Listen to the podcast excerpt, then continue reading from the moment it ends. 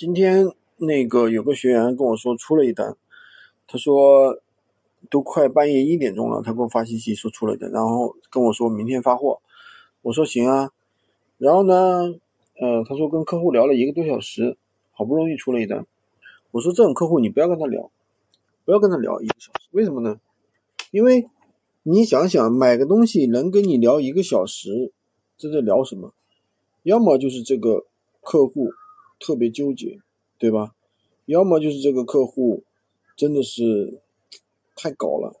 你想想，你好不容易拿下的这种客户，有什么意思呢？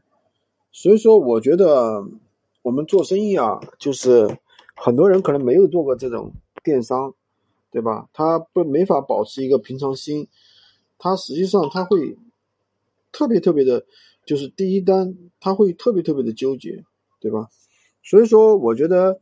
呃，我们做生意吧，还得保持一个平常心吧，不用太去去纠结那些客户。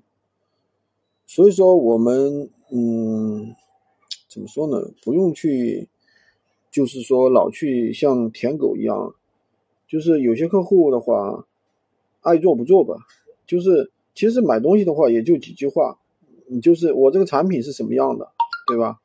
你买还是不买，对吧？然后再回答一些问题，你要觉得贵了，我们再少点价；你要觉得合适，你就买；你不买就算了。其实就这么点事儿，不用跟他像谈恋爱了谈一个小时、两个小时，干嘛呢？有什么意思呢？